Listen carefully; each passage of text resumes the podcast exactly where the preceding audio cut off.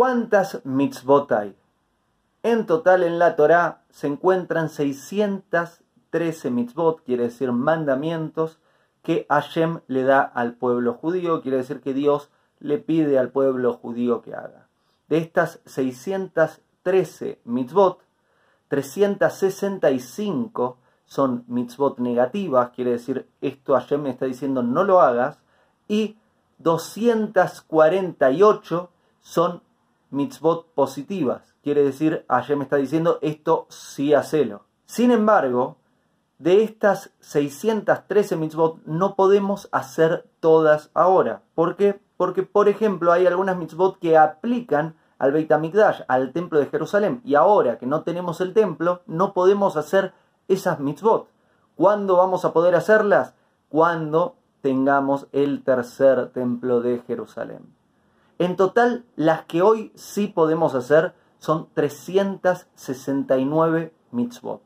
126 positivas y 243 negativas.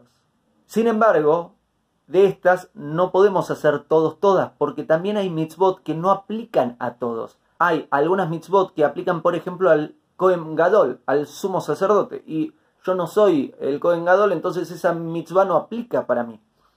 Las que aplican a todos son 270, de estas 222 son negativas y 48 son positivas.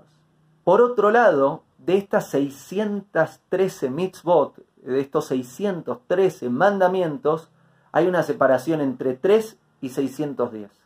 Hay 610 mandamientos, quiere decir 610 mitzvot, que podemos quebrarlas si son para preservar la vida. ¿Qué quiere decir? La salud y la preservación de la vida está por encima de casi todo. Eh, si estoy respetando Shabbat, pero Dios no permita, hay un problema de salud, puedo quebrar Shabbat para ocuparme de la salud porque es más importante. La salud y la preservación de la vida está por encima de 610 de las 613 mitzvot, las tres por las cuales no está la preservación de la salud por encima son no matar, no adulterio y creer en Hashem, creer en Dios. Quiere decir, si me dicen tenés que matar a alguien o te mato, la verdad es que no puedo preservar mi vida, no puedo matar. O engañar a tu pareja, o mm, no puedo engañar. O deja de creer en Dios, o mm, la verdad es que eso no, no puedo dejar de hacerlo porque tiene que ver con nuestra identidad. Por otro lado, de estas leyes, de estas mitzvot, de estos mandamientos, hay siete mitzvot que aplican a todas las naciones, que no son exclusivas para los judíos. De las 613, hay siete que son para todos. Las 613 son para el pueblo judío. Hay siete que son las siete leyes de Noah que aplican para todos si no sabes de qué se tratan estas siete leyes, te sugiero que veas la clase pasada, la cuarta clase, donde hay una clase completa, donde hay mucho contenido sobre las siete leyes de Noah. Ahora te las voy a decir velozmente. Son no idolatría, no blasfemar, quiere decir no, no hablar mal de Hashem, no matar, no robar, no adulterio, establecer tribunales y cortes y respetarlas en cada nación y no crueldad animal.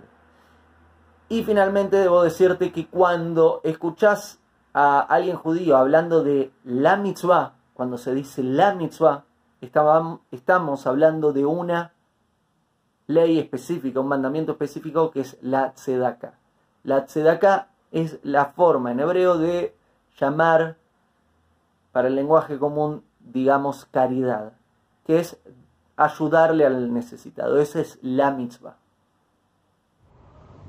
El audio que acabas de oír es un fragmento de la quinta clase de Torah que puedes encontrar como podcast en iTunes, en Spotify y también en mi canal de YouTube como video llamado ¿Qué son las mitzvot y cómo funcionan?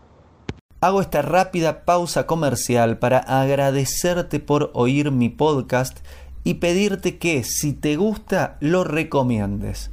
Si te gustaría adquirir alguno de mis libros, podés encontrarlos en su formato físico y digital en Amazon y en su formato audio en Audible.